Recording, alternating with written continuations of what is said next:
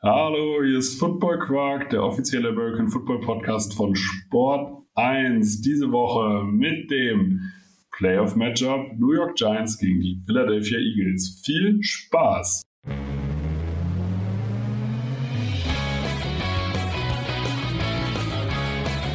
Football Quark. Viel Inhalt. Wenig Masse.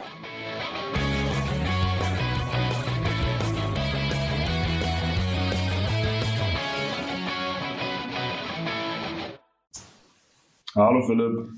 Moin. Wahnsinn. Zweite Folge am Stück. Jetzt New York Giants gegen die Philadelphia Eagles. Ich muss ja sagen, das ist ein Matchup, was mir richtig gut gefällt. Geiles Derby, ne? Genau. Also, und zwei physische Teams. Also wirklich, wenn, wenn man jetzt mal guckt, die Kansas City Chiefs sind für mich halt so dieses leichtfüßige Team, was halt einfach immer irgendwie scoren kann. Die Buffalo Bills sind auch so ein Team, was auch Big Plays aufgebaut ist. Die Philadelphia Eagles haben Big Plays, ja, aber laufen den Ball. Die New York Giants laufen den Ball. Das heißt, Mann gegen Mann. Meine O-Line muss deine D-Line nach hinten schieben und am besten noch ein paar Linebacker aufpicken. Und ich muss ja sagen, das ist der Football, den ich eigentlich am spannendsten finde. Ja, und die mögen sich halt gar nicht. Das kommt halt noch als Brisanz obendrauf. Das, das sorgt nochmal für mehr Physis in so einem Spiel. Also, äh, wir werden, denke ich, auch einige Scharmützel da erleben. Ähm, ein paar Handgreiflichkeiten, die es da auf dem Feld gibt, weil äh, da sitzt der Stachel sehr tief mittlerweile. Ähm, also es gibt, glaube ich, so Rivalitäten, finde ich, die haben so durch, durch das Profigeschäft ihren Reiz verloren, weil so richtig hat man das Gefühl, dass die Spieler sich nicht mehr damit äh, identifizieren. Aber wenn die Giants auf die Eagles treffen und das auch noch in Philly und das in den Playoffs, da wird diese Rivalität zu spüren sein, aber 100 pro.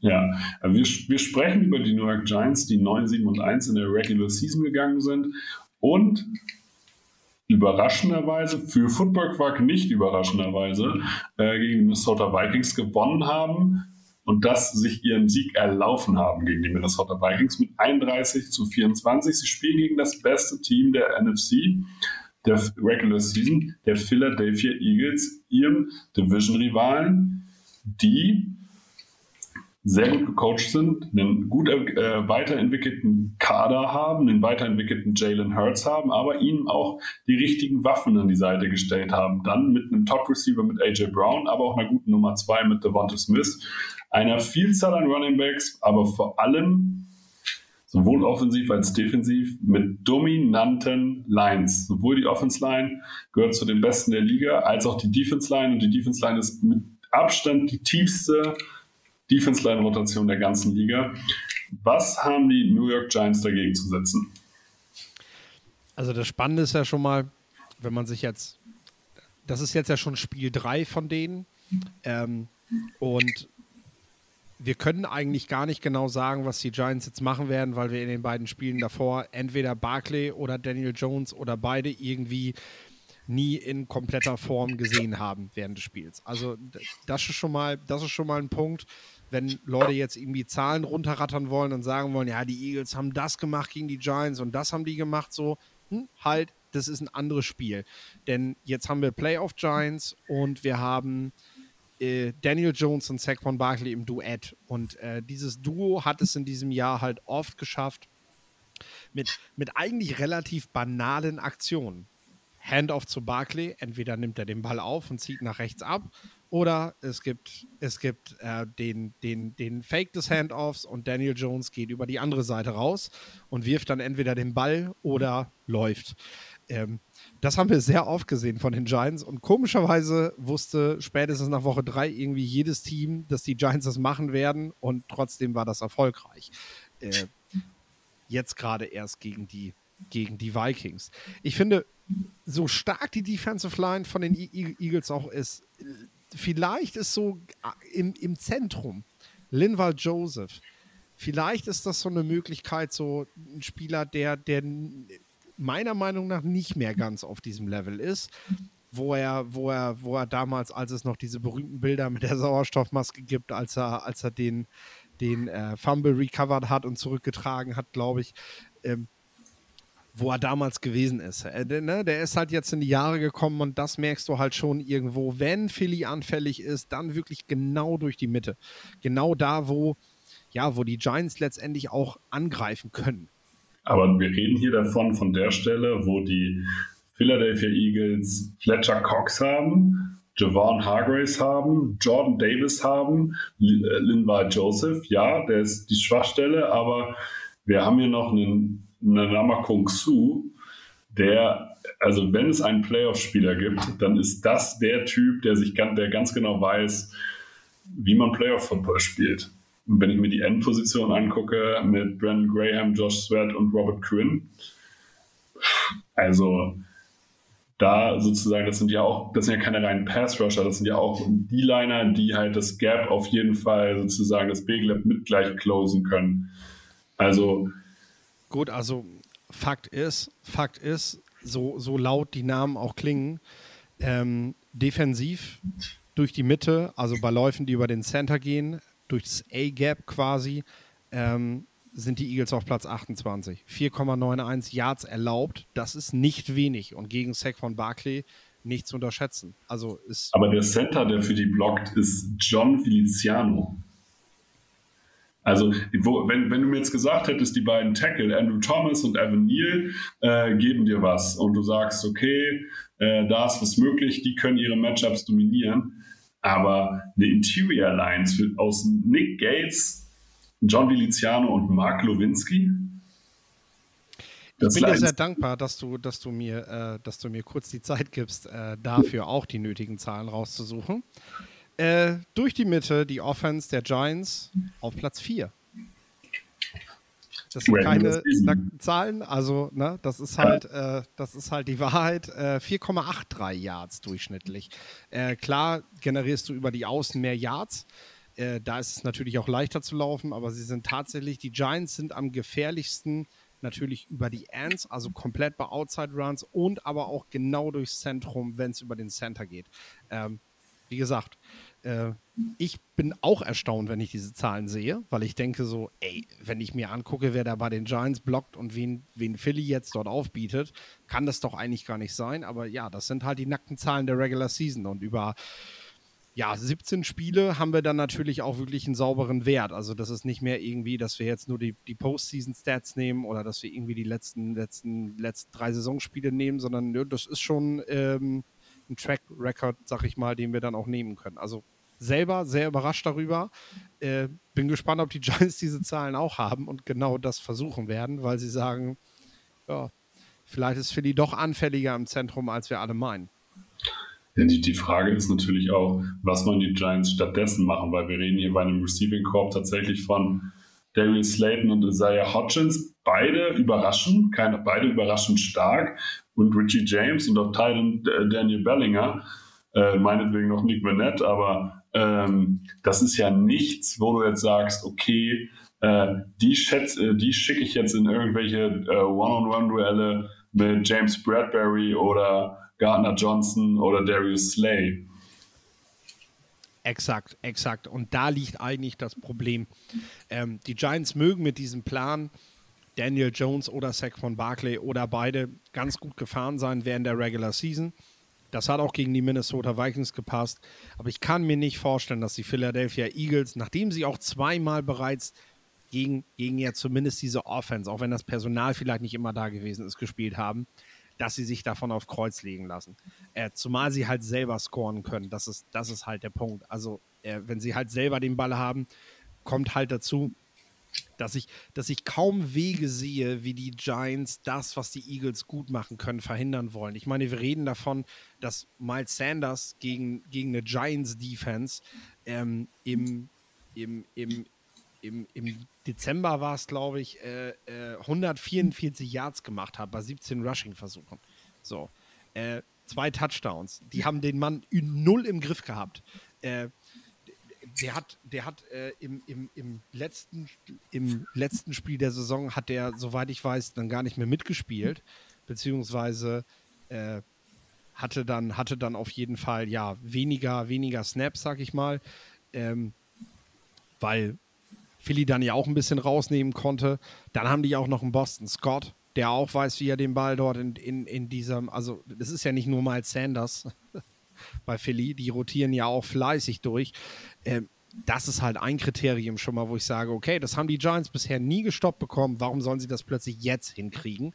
Ähm, und dann kommt dazu, wenn man sich halt das Linebacking-Core der Giants ansieht, dann ähm, dann gibt es dort einfach im Zentrum Möglichkeiten für die Eagles. Und wenn man halt sieht, was Jalen Hurts gerne macht, dann ist genau das halt, ja, das ist leichter Football. Durch die Mitte, Kurzpassspiel, Dallas Goddard, Miles Sanders dann auch wieder zum Beispiel, Quest Watkins, äh, ja, das, das nimmst du. Und da frage ich mich, wie wollen die Giants das stoppen? Also Normal, normalerweise würde ich bei den Giants dann immer sagen, Leonard Williams und Dexter Lawrence. Aber ich habe gerade nochmal nachgeguckt, Dexter Lawrence hatte genau einen Tackle beim letzten Spiel gegen die Philadelphia Eagles. Und es ist halt auch nun mal so, dass die Offense Line der Philadelphia äh, Eagles, Jason Kelsey oder Kels ist immer noch brutal. Auch sein Backup Cam jo äh, Jurgens als Center ist super. Landon Dickinson als Guard kann auch ordentlich was. Und die beiden Tackle, Jordan Malaita und Lane Johnson und selbst der Backup Andrew Dillard, würde ich jetzt mal sagen, gehören zu den besseren ihres Fachs. Und äh, sie können sozusagen, die größte Stärke der Giants ist für mich Dexter Lawrence und Leonard Williams kommt noch dazu. Dadurch entwickelt sich der Pass Rush über Ojulari und Thibodeau. Aber die Giant, äh, die äh, Philadelphia Eagles können halt genau dieses Matchup unglaublich gut matchen, dass das, glaube ich, nicht so zum Tragen kommen wird. Und ich habe das, also ich habe das Gefühl, ja, die Giants, ich feiere die Geschichte auch und ich freue mich, dass sie erfolgreich sind. Aber ich glaube, die Geschichte ist ja auserzählt, weil ich kann mir halt nicht vorstellen, tatsächlich, dass sie Jalen Hurts gestoppt kriegen, dass sie Miles Sanders gestoppt kriegen und dann auch noch die Qualität haben, keine Räume für AJ Brown oder Devonta Smith zu lassen. Über die haben wir ja noch gar nicht geredet, das ist das ja. Und da, da finde ich ja noch das brisante Thema Devonta Smith. Wer erinnert sich an den Draft 2021? Da war was. Äh, er muss einfach der Matchwinner in diesem Spiel sein, sage ich die Eagles an 12, die Giants an 11. Man hört es von den Dächern runterrufen, dass die Giants Devonta Smith draften wollen. Und die Eagles machen einen Trade mit den Dallas Cowboys aus der eigenen Division, gehen vor die Giants und nehmen Devonta Smith. Und ja, die Giants stehen ohne da. Äh, und müssen dann tatsächlich quasi in dem Moment den Downtrade, ja gut, sie haben ihn nicht forciert mit den Bears, die dann Justin Fields genommen haben, aber die waren in dem Moment tatsächlich dupiert. Also die wussten in dem Moment gar nicht, was sie, was sie jetzt machen sollen und haben am Ende Kadarius Tony an 20 genommen. Der spielt nicht mal mehr bei denen. Also äh, ganz klarer, ganz klarer Verlust, was natürlich auch so eine, so eine Geschichte zu dieser Rivalität ist. Aber sorry, Devonta Smith muss doch in diesem Spiel der Matchwinner sein. Also geht gar nicht anders. Und äh, dann haben, haben wir bei den Eagles auch noch James Bradbury, der jahrelang äh, der Nummer 1 Cornerback der Giants war und jetzt bei den Philadelphia Eagles spielt und da eine sehr gute 2 ist als Cornerback, weil Darius Slay einfach einer der besten Cornerbacks der Liga ist. Und ich sage auch immer noch, dass James Bradbury zumindest ein Top 15 Corner ist. Und ich sehe keinen Receiver der Giants, der die beiden individuell vor Probleme stellt. Nein, also sicherlich werden die Giants scoren. Die sind, die sind nicht schlecht offensiv und die werden auch aufs Board kommen. Also es ist nicht so, dass es jetzt so ein, so ein, so ein Blowout wird, weil die Eagles auch gar nicht diese Art Offense spielen. Dafür, dafür, dafür leben die auch viel zu sehr von ihrer eigenen Kontrolle und dem Ballbesitz, als dass sie die Giants hier aus dem Stadion fegen. Ähm, aber sie werden, also ich habe nicht den Eindruck, dass das, dass das jemals ein gefährdeter Sieg wird. Ähm, während des kompletten Spiels. Also ich glaube, dass es relativ zu Beginn ein klares Statement geben wird und dann hat man irgendwie so eine Two-Possession-Führung und die wird man dann einfach bis zum Ende des Spiels hinüber nicht nur retten, sondern die wird man einfach verwalten. Also das wird nie gefährlich für die, glaube ich. Genau, also das, das Ding ist halt, wir haben noch gar nicht über, äh, über Jalen Hurts in dem Sinne gesprochen, also außer, dass er ein guter Runner ist, aber auch als Passer 22 Touchdowns, 6 Interceptions spricht auch nicht dafür, dass er nicht auf den Ball aufpasst. Also Jalen Hurts, wenn es, ich sage es seit Jahren und Football Quark vergibt den äh, Award auch, es muss einen Most Improved Player geben bei den ähm, bei den NFL. Und Jalen Hurts wäre jemand, wo ich sage, der hat den verdient oder der hätte den verdient. Das sind die viertwenigsten ähm, Interceptions in der Liga. Und ähm, der, er orchestriert diese, diese Run-Heavy Offense, aber macht sie halt auch in dem Sinne gefährlich, dass die Plays, die für AJ Brown zu, äh, sind oder für Devonta Smith oder für Dallas Goddard, ein, auch einen der besseren Titans in der Liga, kein, kein, sicherlich kein Elite-Titant, aber er ist eine Gefahr. Und, also, und auch wieder, er ist eine Gefahr. Das heißt, du hast Miles Sanders, der eine Gefahr ist, AJ Brown, der ein Elite-Receiver ist, Devonta Smith, der eine gute Nummer zwei ist, und dann halt ein Dallas Goddard.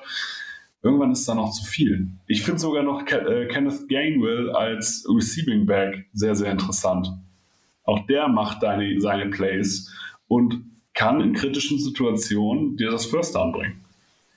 Ja, es ist extrem variabel, was die Eagles machen können, obwohl ich noch nicht mal glaube, dass das tatsächlich nötig sein wird, da wirklich alles schon rauszupacken.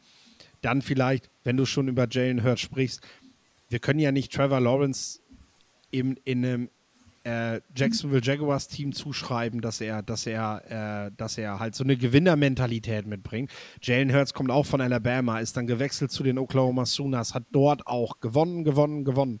Auch das ist ein Quarterback-Typus, der von einer Schule kommt oder von Schulen, wo der eigentlich das Verlieren nicht kennengelernt hat. Also, dass der jetzt irgendwie die Buchse voll hat, weil der da in dem Playoff-Spiel ist und das auch noch zu Hause. Äh, das kann man nicht erwarten. Also beim besten Willen nicht. Das wird Jalen Hurts nicht passieren. Also man muss ja auch bei Jalen Hurts nochmal sagen, äh, Trevor Lawrence war immer der America's Next äh, Quarterback-Typ. Jalen Hurts musste sich das aber in der NFL erarbeiten. Der musste sich das bei Alabama aber erarbeiten und dann bei den Sooners erarbeiten, überhaupt respektiert zu werden. Ähm, und man hat sich man hat gesagt, okay, Jalen Hurts an dieser Stelle picken. Der war auch kein First-Round-Pick.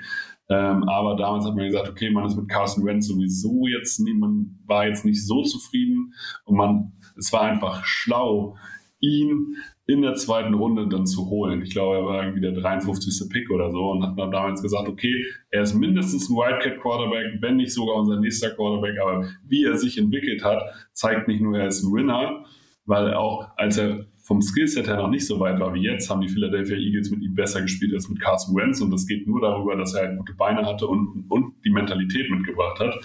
Aber jetzt hat er ja auch spielerisch mindestens einen Schritt nach vorne gemacht. Und der Typ hat also nicht nur diese Winner-Mentalität, sondern auch zusätzlich diese Arbeiter-Mentalität, dieses ich, ich hole mir den Sieg und nehme mir den Sieg. Und das passt noch viel besser zu den Philadelphia Eagles. Jalen Hurts hat bei den Sooners teilweise Spiele mit 50 Punkten gewonnen.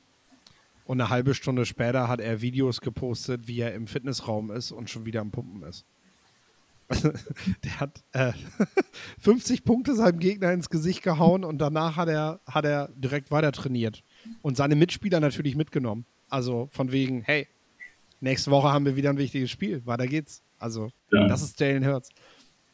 Und, äh, an dieser, und deswegen glaub, ich glaube auch, es, es wird kein knappes Game und das finde ich eigentlich an dieser Stelle der Playoffs blöd. Das wäre aber, das soll gar nicht despektierlich den New York Giants gegenüber sein. Die haben eine super Saison gespielt, das ist alles cool, aber ich glaube, die Philadelphia Eagles sind einfach die zwei Saisons weiter. Und das wäre für mich auch der Abschluss sozusagen. Ich sage mindestens Two Possession. Wie ist dein Chip? Das ist auch mein Tipp tatsächlich. Aber die Giants werden, werden schon mitspielen. Also wir werden nicht sehen, dass da jemand, dass da jemand, dass da jemand so richtig, richtig fertig gemacht wird. Die werden schon dranbleiben und Philly, Philly wird gut daran tun, einfach das Spiel zu kontrollieren. Das, was sie aber eben auch gut können. Hm.